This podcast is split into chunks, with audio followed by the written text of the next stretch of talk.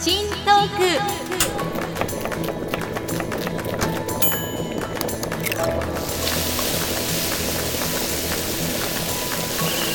アスカのキッチントークは私のキッチンから皆さんにハッピーとスパイスをお届けするプログラムです。Now let's get started. 前田アスカです。皆さんお元気ですか？アスカのキッチントークエピソード144です。さあ今日は私前田明日香がお話ししたいゲストを金沢町屋にお招きしてそこでのんびりまったりお茶をしながら美味しいお菓子もいただきながら気が向くままにおしゃべりしようという企画金沢町屋でおしゃべりをお届けします。ゲストは前回に引き続き金沢在住の写真家イラストレーターエッセイストとして活躍する中野萩さんです。今日はそのパート2となります。野萩さんの旦那様は一筆書きアーティストとして有名な画家の大森義信さんです。今回は出産のことから旦那様との距離が縮まった出来事などまたまた楽しいお話に花が咲きました。あなたも金沢の町屋にいるような感じでリラックスして聞いてくださいね。アスカのキッチントーク今回もハッピーな香りがあなたのもとへ届きますように。時にはちょこっと日々のスパイス役になれますように。最後までどうぞお付き合いください。2020年に一児のママとなった野萩さん。話題はいつしか出産のことになっていきました。母親になって思うこと女性が出産するということについて考えること。さらに出産の時の思い出についても振り返っています。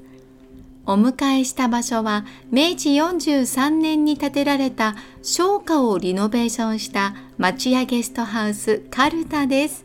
それではお聞きください。去年だよね野萩ちゃん。去年の9月9月2020年だね。そうそうそう。9月に第一子誕生。そうなんおめでとう。ございそれに続けと私がますうん。今年2021年2月に第3子。うんねえおめでとおめでとう。頑張ったねう私たち。頑張った私たち。うんめっちゃしかも同じ産婦人科だったしね。そうなんだよね。しかもね。びっくりねっていうかそのはぎちゃんがお腹が大きいのえをうん。ツイッターで発信してるうんうんうん写真で見て、うん。あでもあれ気づいたの？あすかさんだけだったよあ本当？うん。あおす腹大きい！って。うん。つって、私今妊娠してんだけどみたいな。そうだよね。それも知らなかったからね。うんうん。なんかすごい今なんか感じるものあったし、うんうんうん。連絡しないとみたいな、うんうん。それですぐ連絡してそしたらなんかポンポンポンポンってなんかやり取りできてあおっかってなって。そうそうそうだったね。それが初めてそっかだよね二人でお茶はそうか。もお茶そうんそう。だわ。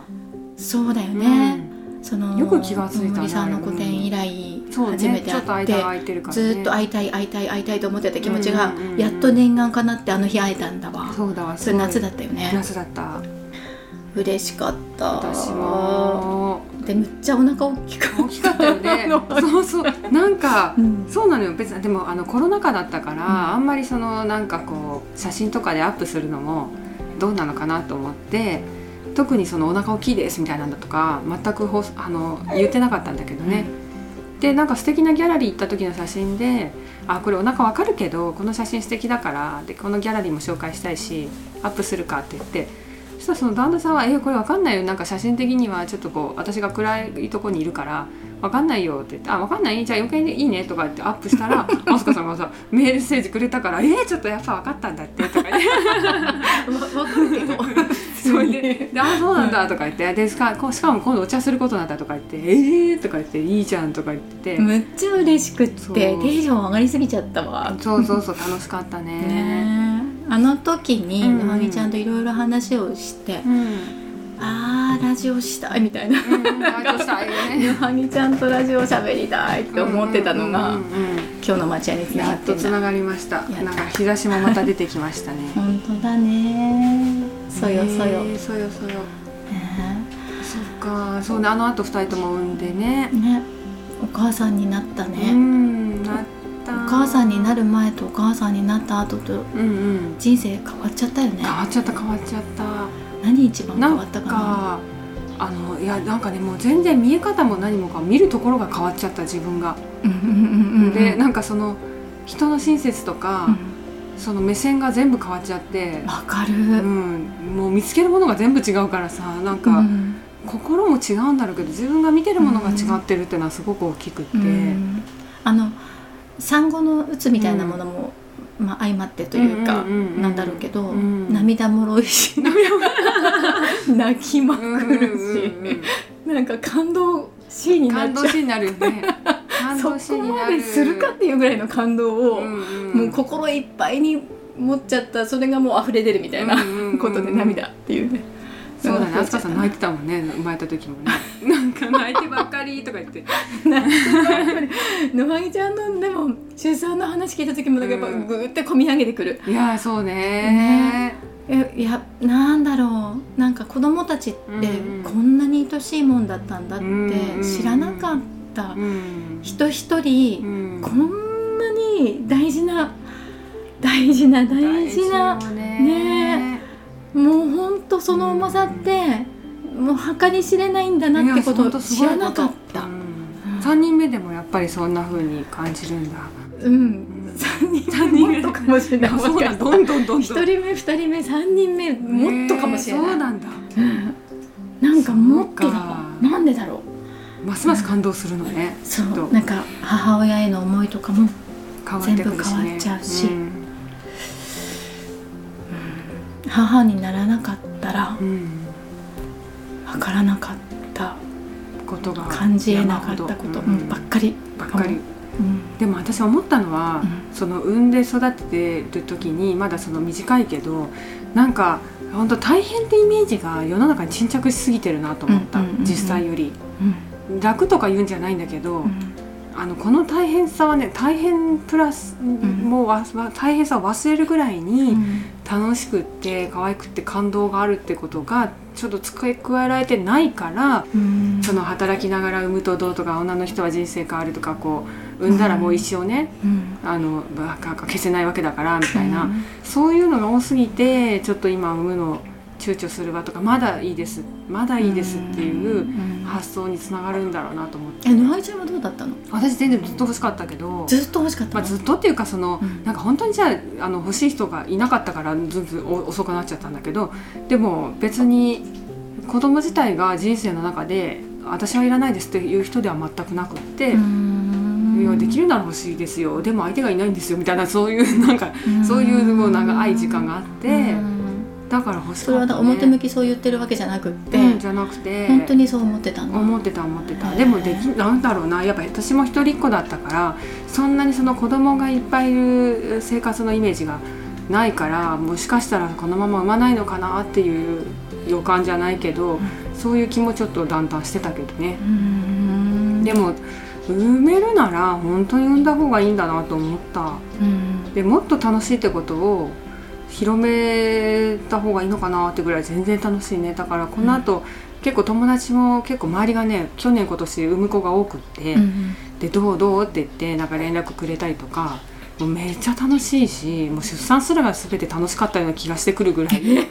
なんかもうだんだんだんだん置き換えちゃうぐらいえに今さ楽しい2021年の7月でしょ、まだ1年経ってない、立てないからね。そうそうそうそう出産自体出楽しっ振り返れるぐらいなの、うんそうそう。すごいねやっぱ私の楽しい感動はあそこから始まってたのかみたいになって。えー、でもむっちゃ痛くなかった？痛かったよあの痛みって半端ないんですよ。まだまだ言えないよ無理ですす無理ですって思いながらこう陣痛耐えてたんだけど。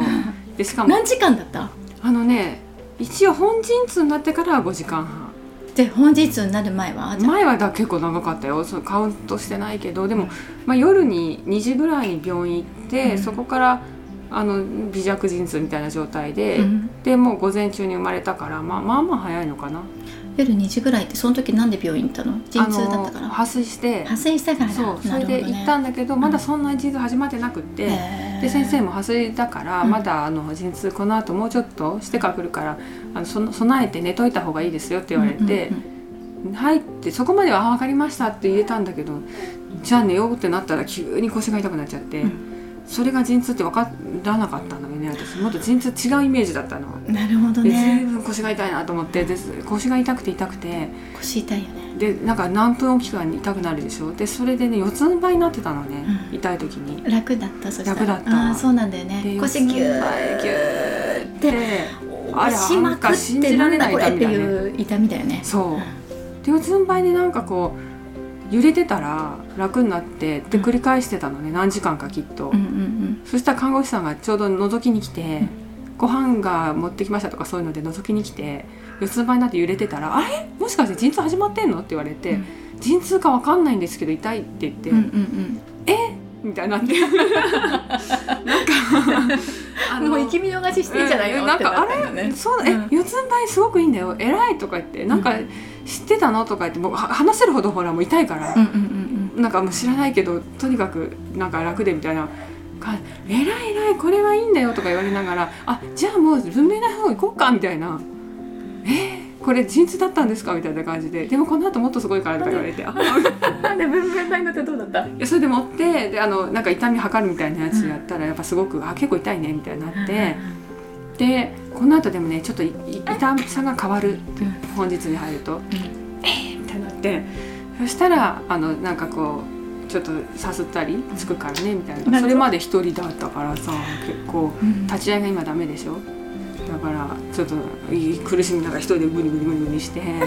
コロナ禍一人で踏ん張ってるお母さんいっぱいいるよね。ね、でもあれはもうなんかあの立ち会い出産をしたことないからわかんないけど、うん、もういてもしょうがないのかもなって気はしたけどね。うん、まあ 終わってみるといてくればよかったとかいうよりはもうイメージがわかんないからいた、うん。いるの知ってればいた方がねきっとよかったと思うんだろうけど、今話聞きながら鳥肌立ちまくってる、うん。私。痛かった？やっぱり、えなんかうん、まだなんか思い出したらゾッとする。え本当？ゾッとする。うん。あ私だいぶじゃあその後にあれだね記憶でこう控えちゃってんだねもう楽しさが不思議だけど、ん。うん。やっぱりほら一人目で二人目で三人目じゃない、うんうん。ちゃんと二人目の時忘れてるから。ああやばやっぱり忘れてる。でもうん野木ちゃん早い気がするよ忘早いれる 私結構忘却上手みたいな。っていうかいつもうん。なんか目線が前に前についてるから、なんかそうなんか後ろ見てない横見てないぐらいじゃない？きっともしかしたら。かなあ。ななんんかかでも忘れるの得意かも。あの、なるほどうんね寝て忘れるね都合悪いことも忘れてるかあら私もそう。うん。本当にだ旦那さんとかに「あなたこう言ったね」って言われても「そうだっけ?」っていう感じで、うん結構私もう寝たか忘れてた、あそれすごい共通点だわ。あ本当？そうい自分は指しといてね言葉で指しといてすっかり忘れたみたいな。気にすんだみたいな。何回も言ったでしょも忘れちゃうし自分が言ったでしょも忘れちゃうし。そう女の人の特技なんじゃないその出産の辛さを忘れる、そうだね。うん、そうなんです。男性の皆さんにはそう理解してもそうらった方が理解してもらわないと、出産する代わりにそれは許してくださいっていう。そうね。そううん。ねそういうことだわ。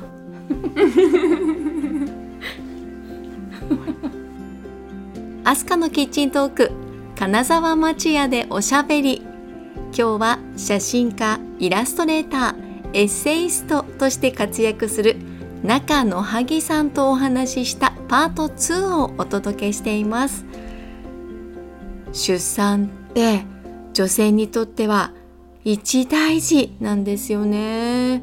本当に人生が一変してしまうイベントなんですが野萩さんの出産は大変というイメージが大きすぎるけどその大変さを忘れるほど楽しくて子供は可愛いっていう言葉にああそうだよなーって私もうなずいてしまいました。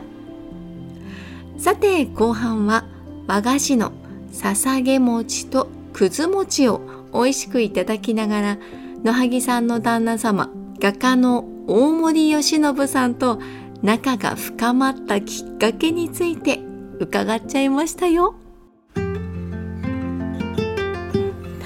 かそろそろね。あいねただきまえす、っとくず餅。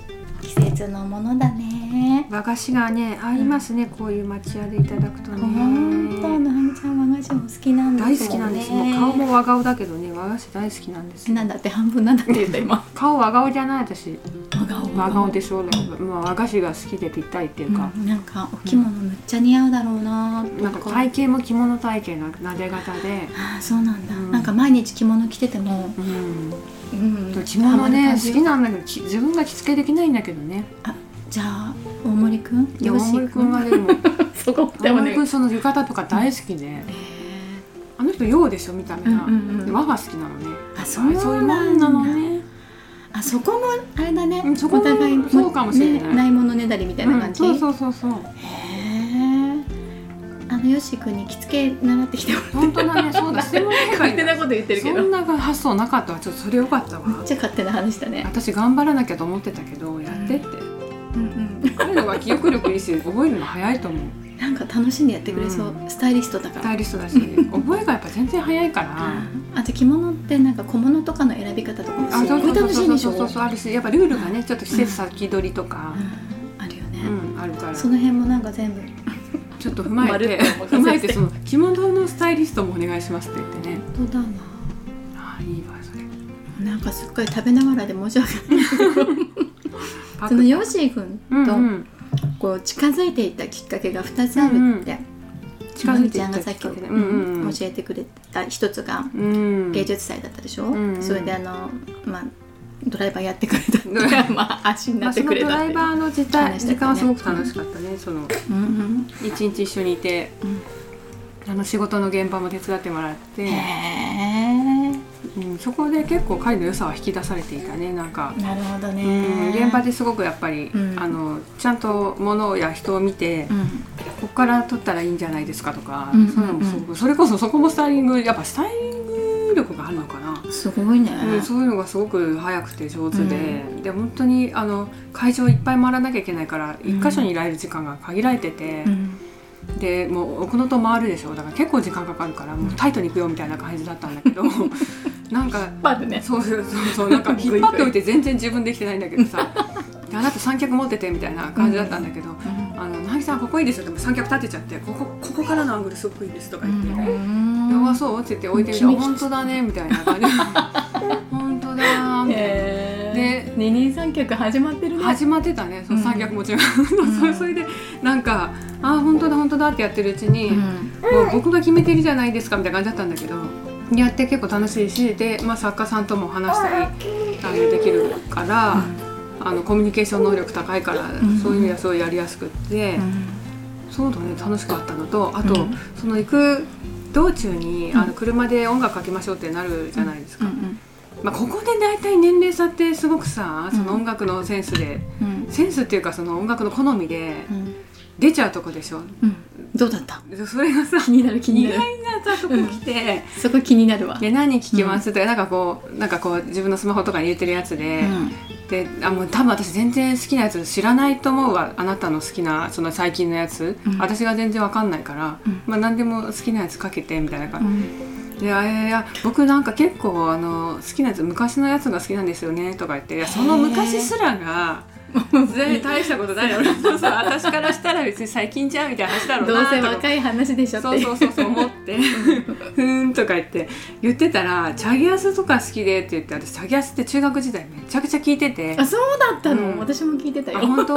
でなんか結構さいやすっかり忘れてたんだけど、うん。もう最近聞いてなかったんだけど、うん。あーチャゲアス能登にいたその中学時代めっちゃ聞いてたわと思って「え？とか言って私チャゲアスなら多分全部歌えるよとか言って「え本当ですか?」とう全部歌えるんだけど」とか言って。うん。じゃあメドレーかけますねとか言って「あよろしく」みたいな感じで もうバンバン歌いながら、うん。でもう「えこれも知ってんですよ」やっぱメドレーになると本当にいろいろ入っててうん。も知らない曲入ってんだけど、知ってるよみたいな感じでこう歌って。え二人で歌ってたの？そうそうそうそう。でもこれは あの完全に私のもうさなんて得意分野だからジャイアンスに関しては。得意分野だから悪いけどっていう感じで。それで「あこんな曲あったんですね」と「あこれめっちゃかっこいい曲だよ。ちゃんと一曲聴いて」みたいな感じで「はい」とか言っててそのそこもリーダーシップ取っちゃった。そうそうそうそう。チャゲアス運までしてもらってながら。うん。横で偉そうになん。だかん。だ言ってあでもそれが多分居心地よかったん。でしょ居心地いいしよそのうん。その違和感がなかったん。だよねうん。どん。どん。その年齢から生まれるうんあの違和感が減っていって別にでもそそれでももちろん恋愛対象で見てなかったけどねその、うん。そまさかそんなくらいでさ、ピンとくるとかでもないんだけど。でなぎちゃんはそうだったんでしょ、うん。よし君向は？こうはいつからだったんだろうね。なんかなんかでもやっぱり自分の仕事を好きな仕事をしているうん。まあな仕事でも何でも自分の好きなことを見つけられて好きなことをしてる女性が多分好きなんだと思う、だそういう意味ではまあ最初出会った時から、まあ、カメラマンですみたいな感じでう、ん。でやっぱ喋ればいつもその頃は私も仕事の話してただろうから、うそういうのも含めてだったのかな。なぎちゃんに憧れててきっとなんかいっぱい関心があってうん。聞きたいこともいっぱいあっていろいろ教えてくれるもんだから嬉しくって、あのほらもう姉御原をねなんかうん吹かせてたんだけどすっかり今逆に妹みたいになっちゃったんだけど本当に。そう本当妹とか娘みたいになってるねなんか。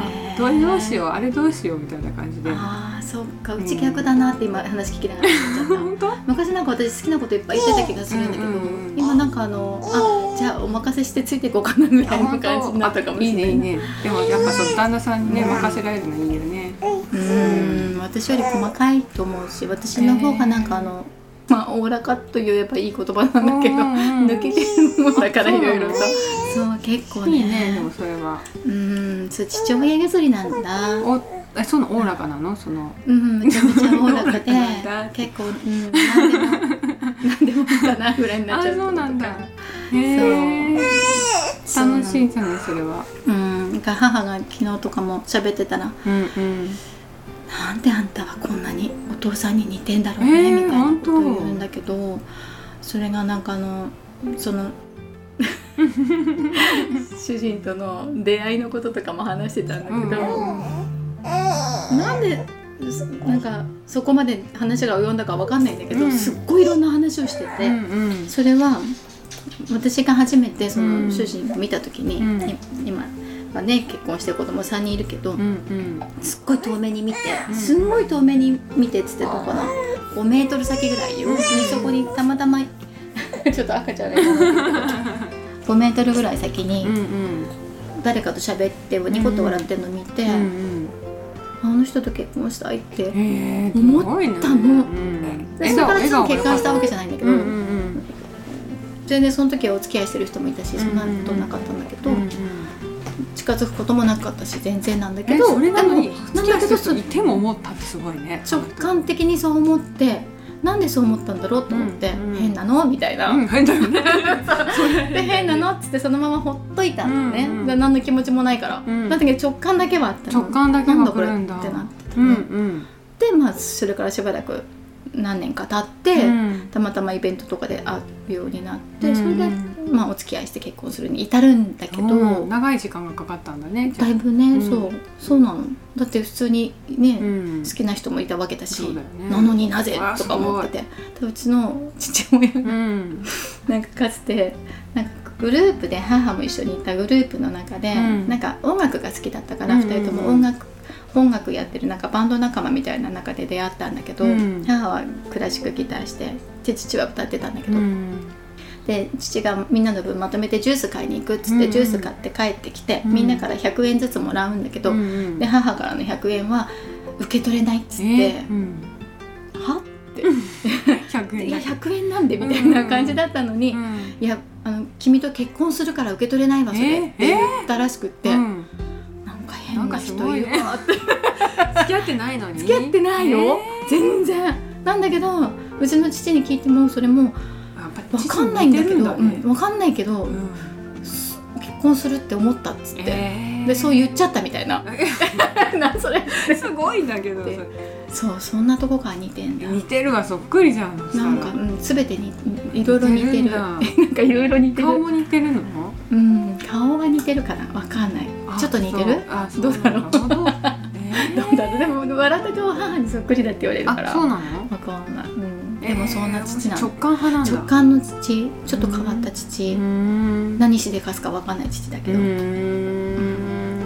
昔はまあそんな話しだしたら止まらなくなっちゃうけど。でも直感か、そう直感。私むっちゃ直感な人で直感な人なのね。そう。だから野萩ちゃんも直感的に多分、うん。あすごい触れてそうだ、ね、直感的にそこめくったんだと思う、ね、いつも直感的にめくって、うん、そこに野萩ちゃんがいることにびっくりするっていうぐらいの感じだったんだと思う、ね、そんな私だって出てるわけじゃないもん。そう。私にするとめっちゃ出てる人だった。全て読んじゃったんじゃたまたまかもしんないかもしんないかもしんない雑誌にしてもなんかたまたま出た時に限って目に、うん、そうかもしれないでもね不思議なんだけどそういう人っているよね、いるいるこの人のニュース必ずなんか私見てるなそうそうそうそうここ必ず居合わせるっていう居合わせるっていうのはある。会場にねなんかこうちょうど近くで展示してたとか、そういうのもあるしね。なぎちゃんは直感とかある？あの、直感っていうかねそこまでさそのなんかこの,、あこの人結婚するかもとかはあれだけどそういえばその旦那さんので言えばうちの母が結構直感してたね。なんかあの結婚とは思わないんだけどもちろんねさすがに。でもねなんかそのその旦那さんのその前前住んでいたそのシェアハウスでイベントをした時にイベントされてた時に私友達と一緒に行ってみんなで集合写真撮りましょうみたいな。で撮った時にたまたま私の、まあ、何十人もいるんだけど私の横にその旦那さん立ってて、まあ、みんな密だからそんなにあの隣になんだってほどでもないんだけど。でこんなイベントがこう今日近くであってやってきたあの行ってきたよって言って浴衣着て行ったから浴衣の着付けどう私みたいな写真を母に送ったんだけどそしたら「まあまあいい感じで着て着れてるじゃない」みたいな感じでなんか「のはちゃんの横の子素敵ね」って言って「なんか縁ありそう」って書いてきてマジで？そうそれで「あ素敵だけどもう彼全然一回りも下だよ」って言って。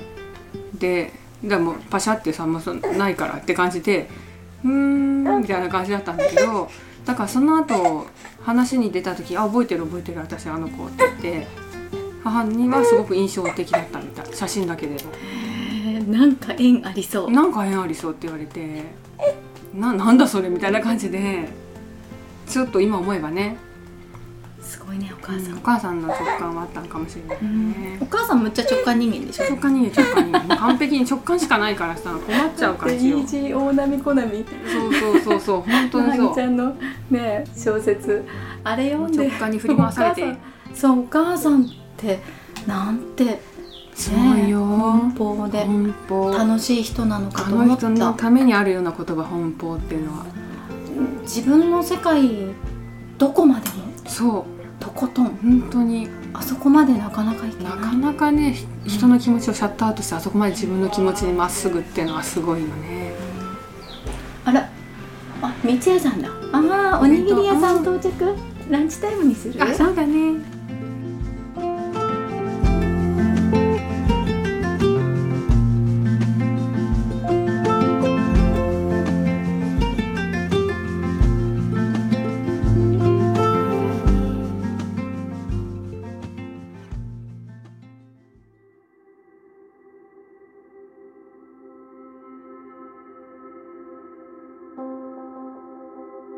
アスカのキッチントークエピソード144エンディングの時間です。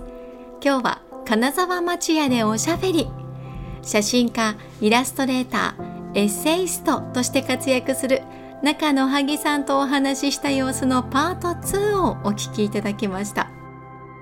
野萩さんとお話しして後で思ったんですけれど車の中ってお互いの距離感がぐっと深まりますよね。あと音楽の趣味が合うというのも大事な要素なんじゃないでしょうか。車内の空間で好きな音楽を聴くのってやっぱり何かしらマジックが生まれるような気がしますよね。いや各言う私も金沢から大阪へローリング・ストーンズのコンサートへ車で行ったことがお付き合いにつながるきっかけだったったなって思うんですよね。チケットが余ってるからどうですか？なんて誘ってもらったんですけど。そうか余ってるのかラッキーって思っちゃった私。後で聞いたら誘うための口実だったようなんですよね。そんなことをちょっと思い出しちゃいました。さてパート3となる次回はお互い大の旅行好きということで旅についてお話をしました。これも大いに盛り上がりましたよ。どうぞお楽しみに。ということでアスカのキッチントークここまでお付き合いありがとうございました。次回の配信まで皆さん元気にお過ごしください。お相手は前田明日香でした。See you!